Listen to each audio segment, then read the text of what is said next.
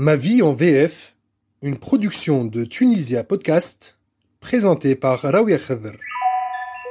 En décembre 2021, la Tunisie accueillera le 18e sommet de la francophonie organisé par l'OIF, l'Organisation internationale de la francophonie, qui regroupe 88 États et gouvernements membres, dont la Tunisie. Encore plus intéressant, quatre pères fondateurs sont derrière la mise en place de cette francophonie institutionnelle. Léopold Sédar Senghor, Amani Diori, Prince Norodom Sihanouk et Habib. Ce podcast est l'occasion pour nous de faire un focus sur une langue qui réunit à ce jour plus de 300 millions de citoyens dans le monde et de nous poser les bonnes questions quant à l'évolution du rapport du tunisien à la langue française. Artistes, entrepreneurs, sportifs, journalistes, économistes et bien d'autres personnalités publiques ont accepté de nous livrer, à travers leur vécu et leurs témoignages, la vision qui porte sur la francophonie d'aujourd'hui. Bonjour et bienvenue sur Ma vie en VF.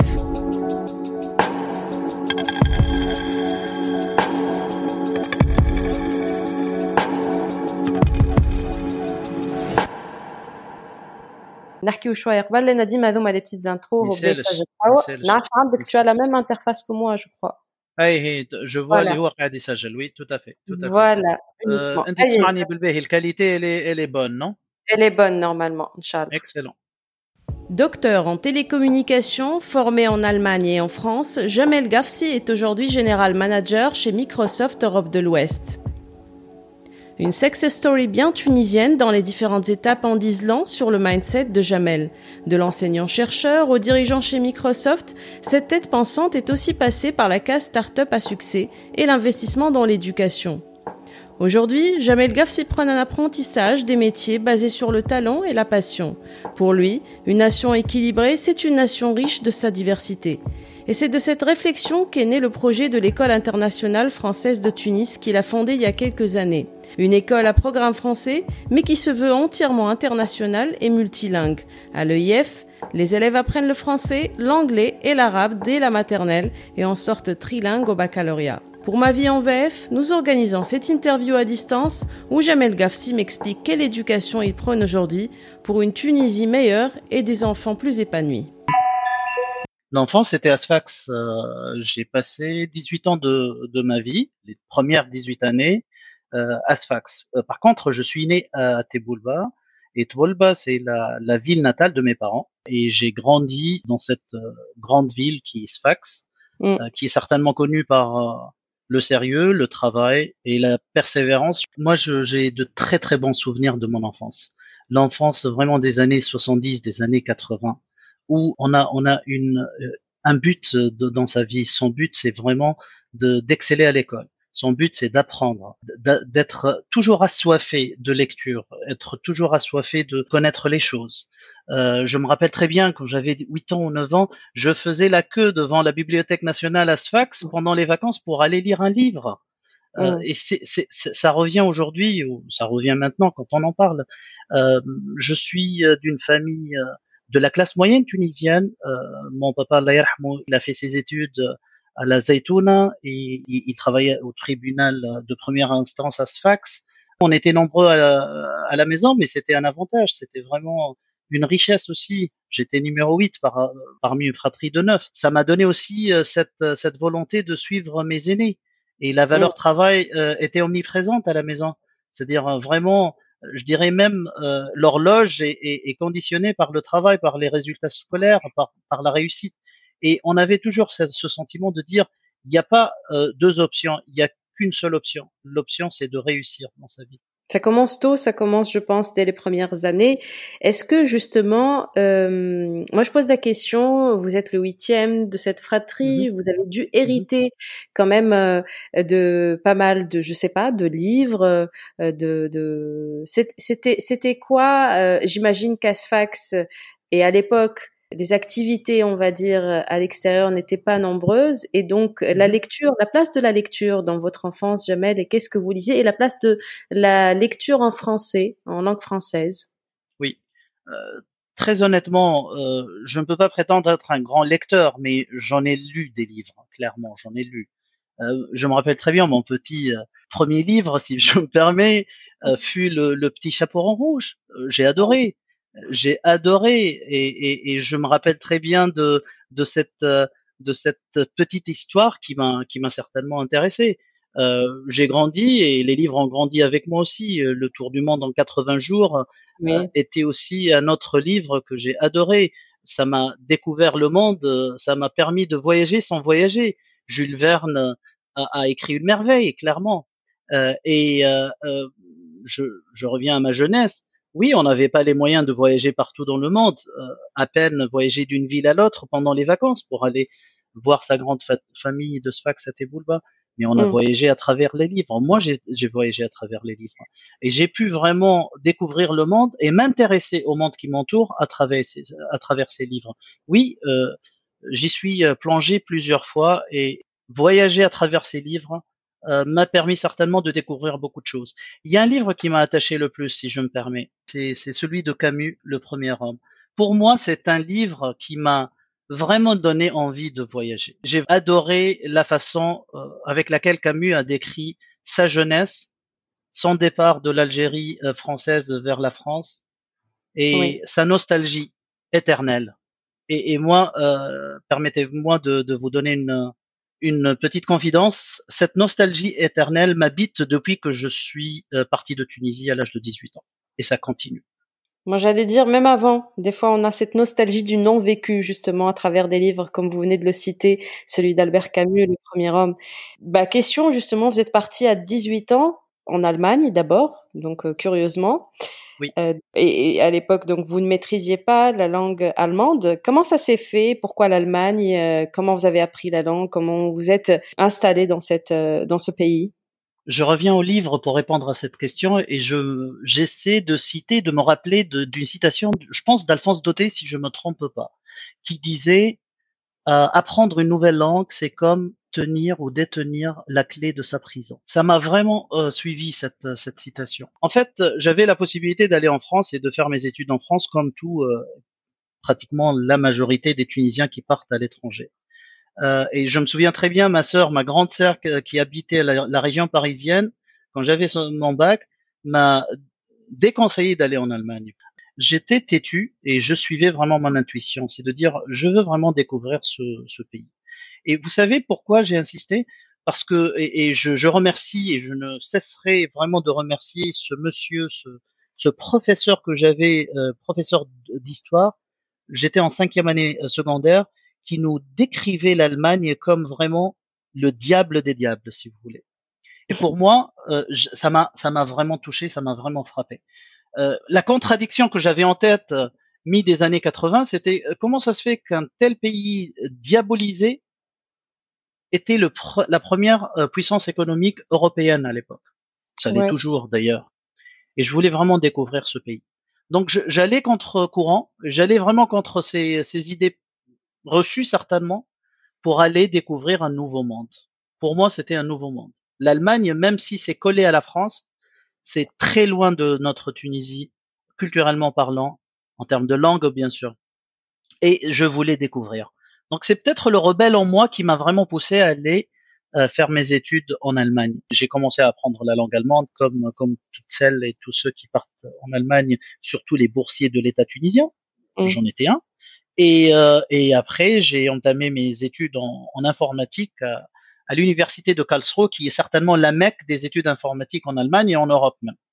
Donc, je finis mes études en Allemagne, une expérience euh, extraordinaire. En tout, euh, j'y ai passé six ans et demi. Je suis parti de Karlsruhe, je suis parti à Sophia Antipolis, au sud de la France, ce qu'on appelle la French Riviera.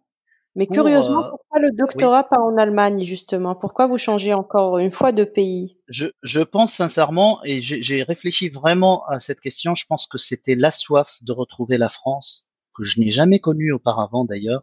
Et c'est assez intéressant que je vous dis retrouver la France de ma jeunesse en fait. La France de ma jeunesse, c'est vraiment la de les émissions françaises.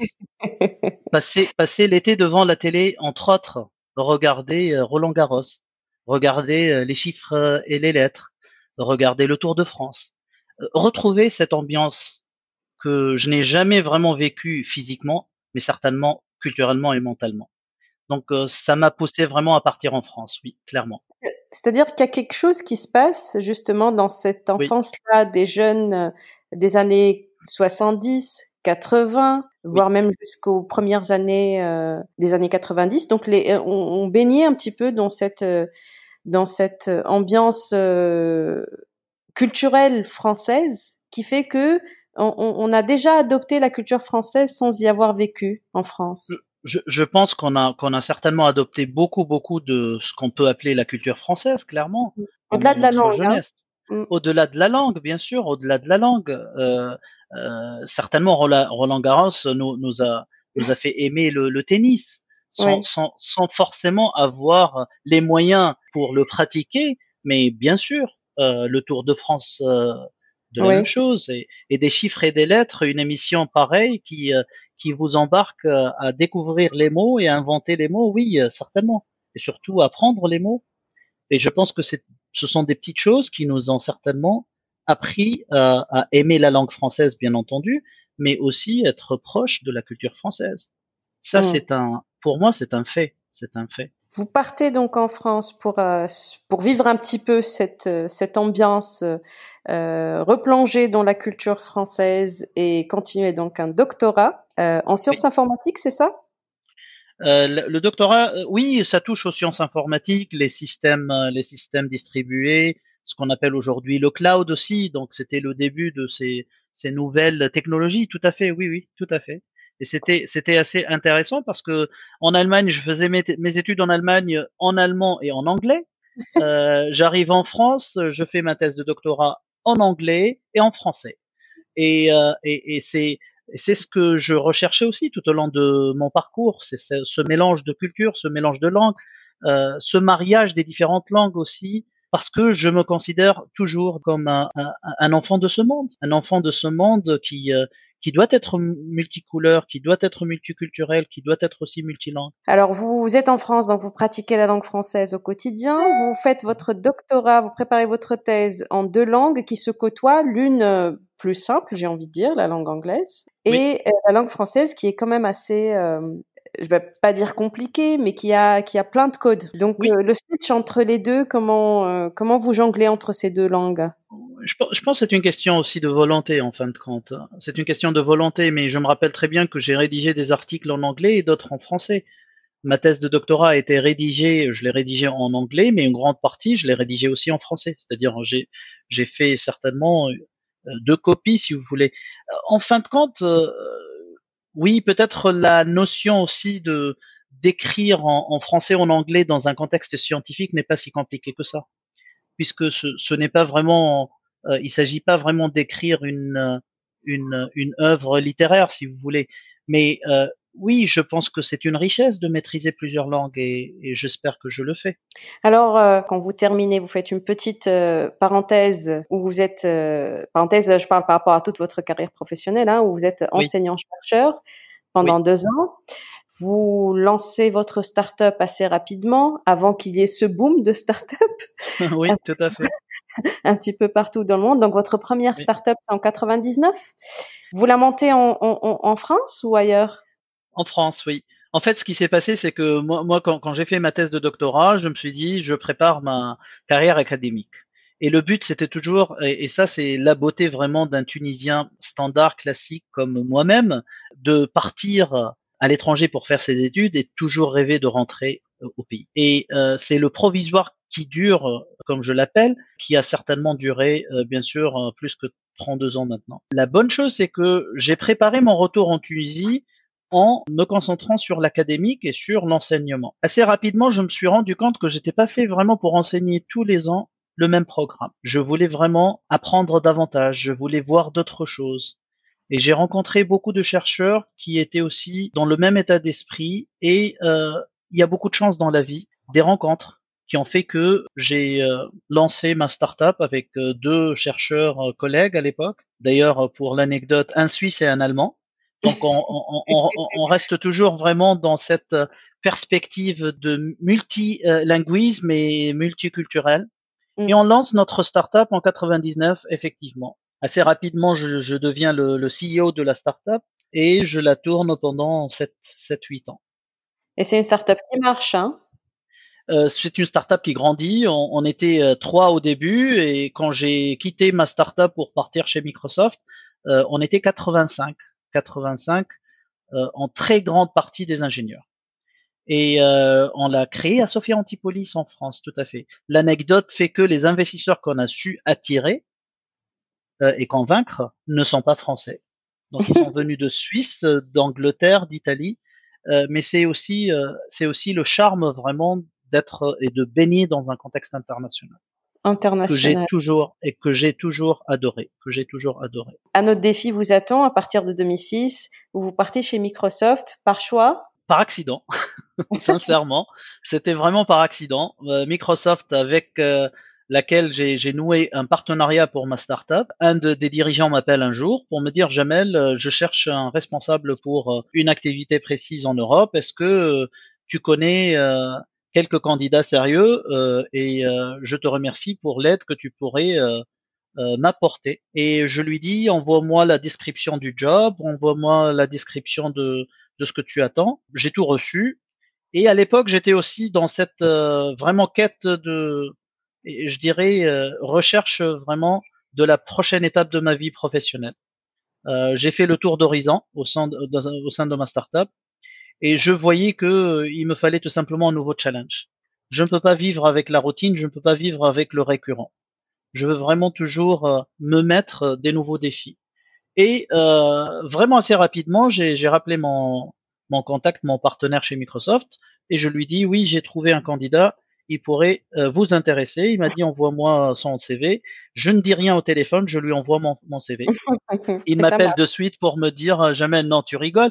Non, non, je rigole pas. Euh, il, il était aux États-Unis, euh, il est toujours aux États-Unis. Je lui dis non, euh, je me prends, euh, je me porte can- candidat. Et c'est comme ça que l'aventure Microsoft a commencé fin 2005, début 2006. Et vous y êtes toujours aujourd'hui en tant que aujourd'hui général manager, c'est ça? Tout à fait, tout à fait. Et tout, et tout ça, vous le faites donc aujourd'hui, par exemple, chez Microsoft, vous switchez entre plusieurs euh, langues. Ben, vous êtes en France, vous travaillez avec des gens qui sont aux USA, donc vous switchez en anglais. Euh, vous, euh, vous avez votre, euh, on va parler donc de l'école, euh, donc du personnel, j'imagine, en Tunisie, avec qui vous discutez en tunisien. Euh, la place des langues dans votre vie, Jamel, justement, Jamel Gafsi, est-ce que, que, que- comment vous concevez cela? Qu'est-ce que ça vous a apporté tout cet apprentissage? Je ne sais pas d'ailleurs si vous utilisez encore l'allemand professionnellement parlant. Oui, oui, tout à fait. Je suis à la tête d'un business chez Microsoft sur 12 pays différents en Europe de l'Ouest. 12 pays qui parlent euh, certainement une dizaine de langues différentes. Donc euh, oui, j'ai des réunions qui sont faites en allemand avec la Suisse, avec l'Autriche par exemple, des réunions qui sont faites en, anglais avec l'Europe du Nord, que ce soit la Suède ou, ou d'autres parties de l'Europe du Nord, et, et d'autres réunions en français, bien entendu, mais aussi, euh, comme vous le dites, euh, quand je discute avec euh, les membres de la famille ou avec euh, avec les membres de l'OIF à Tunis, oui, il m'a- il- il m'arrive souvent de discuter en arabe aussi. Pour répondre avec euh, à votre question, la, la place des langues en fait. Moi, moi, je trouve que une langue, c'est une vie. Une langue, ça respire. Une langue, ça ça aspire, ça expire. Donc, il faut vraiment l'entretenir. Il faut l'arroser. Il faut vraiment la faire grandir. Et c'est toute une vie. Donc, euh, on peut jouer avec la langue, on peut vraiment danser avec la langue, et on peut chanter avec la langue. Moi, je suis pas de, de celles et ceux qui pensent que l'italien c'est romantique et l'allemand c'est euh, affreux. Non, je ne pense pas. L'allemand a son charme dans son contexte et, et l'italien a son charme dans son contexte. Et le plus on peut vraiment maîtriser le langue, c'est une c'est une chance. Le plus on peut s'en sortir aussi dans un monde de plus en plus connecté, de plus en plus, je dirais, euh, proche et avoir euh, bien sûr euh, à maîtriser plusieurs langues. Je reviens à ce que Alphonse Daudet disait, c'est euh, maîtriser euh, et, et détenir certainement la clé de plusieurs prisons. La prison de la vie pour commencer. Et saisir les opportunités aussi. Absolument. Bien sûr, quand on maîtrise plusieurs langues, euh, les portes s'ouvrent et plus de portes s'ouvrent. Est-ce que est-ce qu'on oublie une langue en ne la pratiquant pas? Vous savez, c'est une très bonne question et merci pour la question. Euh, il m'est arrivé de ne pas parler allemand pendant quelques petites années et il me fallait trois heures pour m'y euh, remettre. Trois heures. Donc c'est pas grande chose, sincèrement.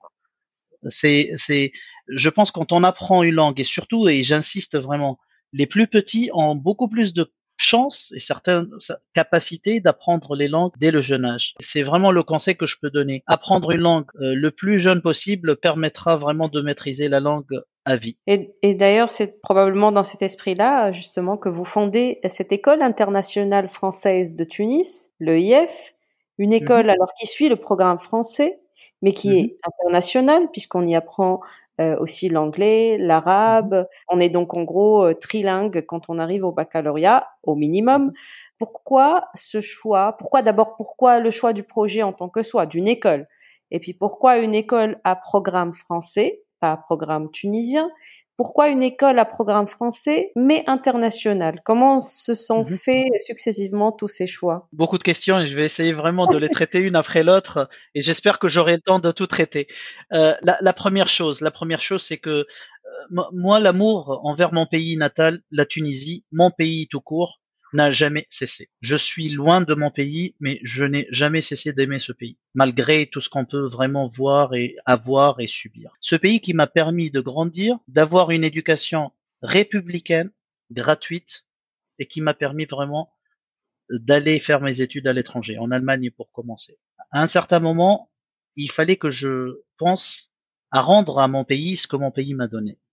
Et ça a commencé depuis des je dirais depuis les années 2000, début des années 2000, où j'ai commencé à réfléchir sur qu'est-ce que je peux faire pour ce beau pays, juste pour dire merci. Et qu'est-ce que je peux faire pour euh, ce grand homme que fut Habib Bourguiba, pour lui dire grand merci pour tout ce que vous avez fait pour votre patrie. Et je n'ai pas trouvé une meilleure réponse que l'éducation. Mm. Très cher à Habib Bourguiba, très cher à mon papa. L'éducation qui euh, définit tout et par qui tout commence et euh, je, je dirais même qui conditionne toute une nation. Je ne connais aucune nation développée qui ne met pas l'éducation sur la liste de ses top priorités. Ça n'existe pas. Pour moi, l'éducation, c'est vraiment le fondement, les fondations d'une nation. Donc, assez rapidement, c'était vraiment acté. Donc, il faut vraiment, il fallait que je fasse quelque chose dans le domaine de l'éducation. Après, je vous avoue que j'ai hésité entre établir euh, un projet universitaire ou un projet euh, plutôt d'école. Et je me suis rendu compte que avoir un autre projet universitaire ne va pas vraiment résoudre le problème de fond. De base. Où il fallait exactement prendre les enfants dès l'âge de 3 ou 4 ans et créer vraiment la valeur dès cet âge-là. C'est la vraie fondation. Et c'est comme ça que je me suis rendu compte assez rapidement qu'il fallait vraiment lancer ce projet. J'étais vraiment habité par ce projet. Je vais vous raconter une anecdote si je me permets. Je suis allé voir l'ancien ambassadeur de France en Tunisie, cher Olivier, qui est devenu ami depuis, et euh, il m'a invité vraiment aimablement dans sa demeure de la Marsa. Il me tutoyait rapidement pour me dire Jamel, mais qu'est-ce que tu as fait de ta vie pour penser à créer une école en Tunisie? Pourquoi tu n'investis pas ton argent ailleurs? Et il l'a dit en provoquant bien sûr le Jamel en moi il l'a dit vraiment en me provoquant et il avait raison. Je lui ai répondu assez rapidement sans, sans, y réfléchir. Je lui ai dit, je le fais pour euh, mon papa, je le fais pour Bourguiba et je le fais parce que à la place de l'école que j'allais créer, il y aurait peut-être autre chose que je ne veux pas voir. Et c'est comme ça que ça a commencé. C'était en 2016. En septembre 2017, j'ouvre l'école internationale française. Je voulais cette école comme vraiment fenêtre vers le monde ouverte à la différence, ouverte à des cultures différentes, ouverte à des nationalités différentes. Aujourd'hui, je suis fier de voir que l'EIF, quatre années plus tard, quatre années plus tard, accueille des élèves ayant 20 nationalités différentes. La plupart de ces élèves qui sont pas francophones et qui viennent vraiment euh, de pays différents, que ce soit les États-Unis, l'Europe de l'Est et d'autres pays, mm. ont commencé à apprendre le français à l'EIF. C'est ma fierté. Non seulement parce qu'ils ont commencé à apprendre le français, mais aussi parce qu'ils sont, se sont intégrés parfaitement avec les autres élèves. La majorité euh, tunisien. Mais c'est comme ça qu'on apprend les langues. C'est l'élève qui apprend à son camarade et sa camarade la langue. C'est la meilleure des, des façons d'apprendre les langues. Et euh, les, les, les anglophones aident les, les non-anglophones et, et vice-versa. Et c'est ce que je voulais vraiment mettre en place. Encore une fois, on me traite de rêveur assez souvent. Oui, euh, je pense que quand on travaille dur, il faut qu'on puisse et qu'on ait le luxe de rêver. Et c'est ce que j'essaie de faire tous les jours. Hmm. Quelle est la particularité de l'EIF justement? Est-ce que c'est ce côté-là de euh, que ce soit euh, une école, enfin un programme français ou que ce soit mm-hmm. euh, ouvert sur ces trois langues, arabe, français et anglais, ou est-ce qu'il y a mm-hmm. une autre particularité? Est-ce que la particularité elle est basée sur les langues qu'on utilise et qu'on apprend aux enfants, ou, ou il y a autre chose au niveau de l'éducation? Euh, Pour moi, pour moi vraiment, si je me permets de dire, euh, ça commence vraiment par, euh, bien entendu, toujours la vision que vous, vous, vous avez et que vous voulez vraiment donner euh, et la couleur que vous voulez donner à ce projet, surtout éducatif.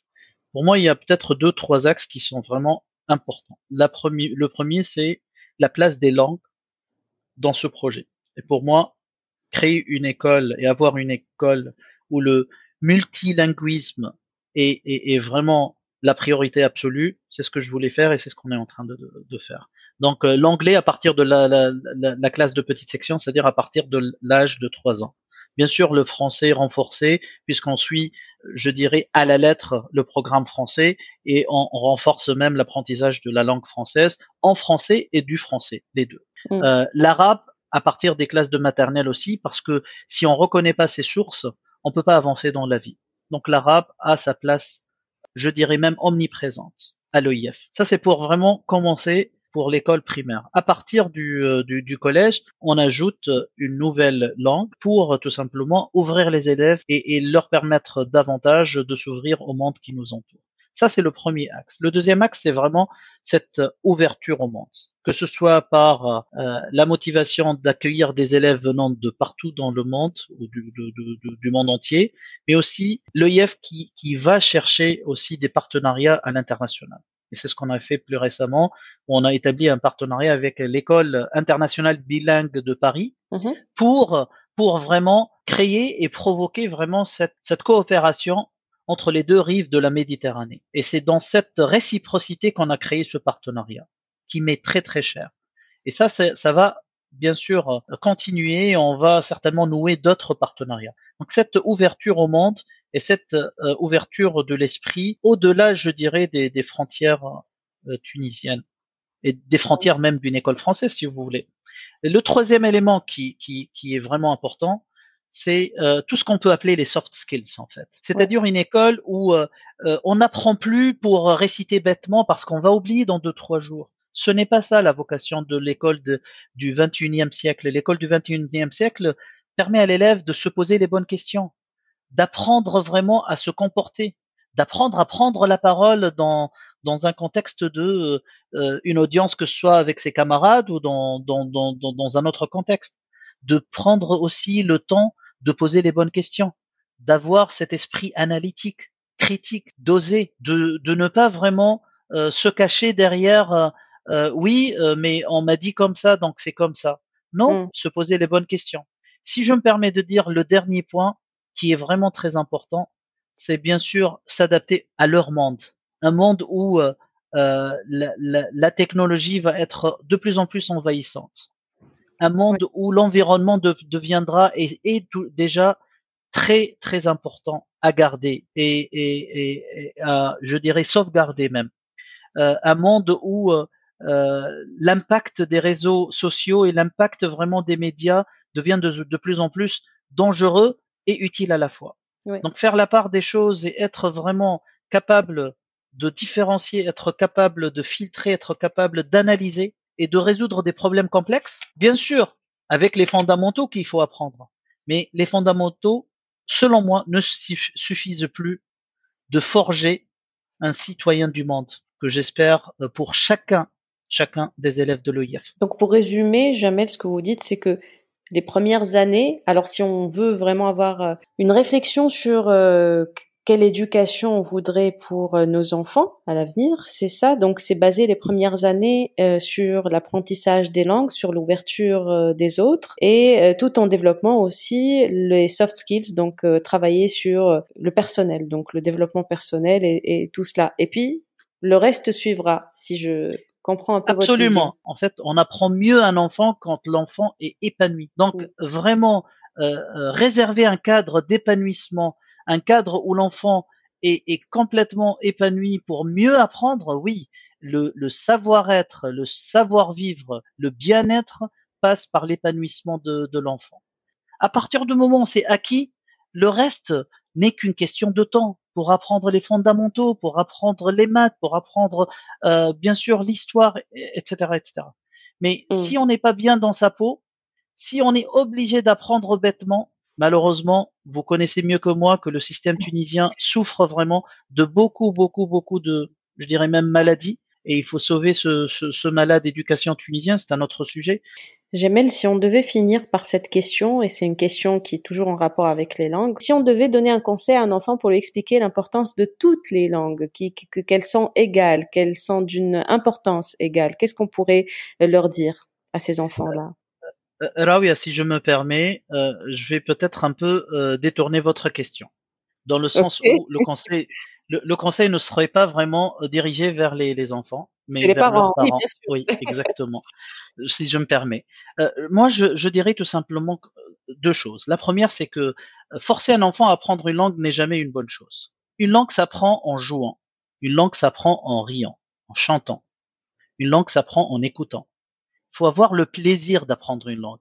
Le rôle de l'école, c'est vraiment de créer cet environnement de plaisir pour que l'enfant puisse apprendre la langue naturellement, en chantant, en pratiquant du sport. À l'EIF, par exemple, plusieurs de nos cours de, sport pour les petits se fait en anglais. Plusieurs de, de, temps de cantine et de la pause méridienne se fait en anglais ou en arabe. C'est là où l'enfant apprend. Quand on lui euh, donne pas vraiment l'impression qu'on est en train de, de, je dirais, de, de couvrir ou dispenser un cours de, langue. C'est là où l'enfant peut apprendre au mieux. Ça, c'est un point. Un deuxième point, l'apprentissage par les pairs. Moi, c'est quelque chose qui m'est très très cher et je suis en train d'essayer de le mettre en place petit à petit. C'est-à-dire l'enfant qui, qui apprend à l'enfant. Et aux Américains, par exemple, qui sont à l'EIF, on les encourage de devenir des, euh, des, des aides profs pour apprendre l'anglais à, à, leurs collègues ou leurs camarades. Ça, c'est important aussi dans cette euh, façon ludique d'apprendre les langues. Dernier point. Moi, ce que je, je, je conseille aux parents cette fois-ci, mmh euh, c'est de dire, il faut pas être pressé, il faut pas comparer. J'ai le sentiment qu'il y a beaucoup de comparaisons qui se font euh, d'une façon systématique. Comparer. Mmh. Ah, mon enfant, il a cinq ans, mais sa cousine ou son cousin, il est meilleur que lui ou qu'elle en telle ou telle langue ou telle ou telle matière. De grâce, laissez vos enfants grandir. De grâce, laissez vos enfants respirer. De grâce, laissez vos enfants s'épanouir. Quand ils sont épanouis, ils vont mieux apprendre. Quand ils sont épanouis, ils vont mieux vraiment choisir aussi. Une langue, ça se force pas. Ça sème. Et ça se motive. Donc, laissez vos enfants aimer les langues, aimer la science, aimer les fondamentaux, aimer les maths. Ne les forcez pas. Tout viendra naturellement. On n'est pas dans une course. Je dis souvent, on n'est pas dans une course. Éduquer les enfants, c'est un marathon. Laissez le marathon se dérouler naturellement. Merci, Jamel Gafsi. En tout cas, vous nous donnez vraiment envie de, refaire notre éducation qu'on a eue il y a quelques années. C'est vrai que c'est une nouvelle euh, manière de voir les choses et c'est très bien. C'est ce que vous préconisez à l'EIF. Euh, merci pour ce bel échange. Merci à vous. Moi, je vous dis à très vite. À très bientôt.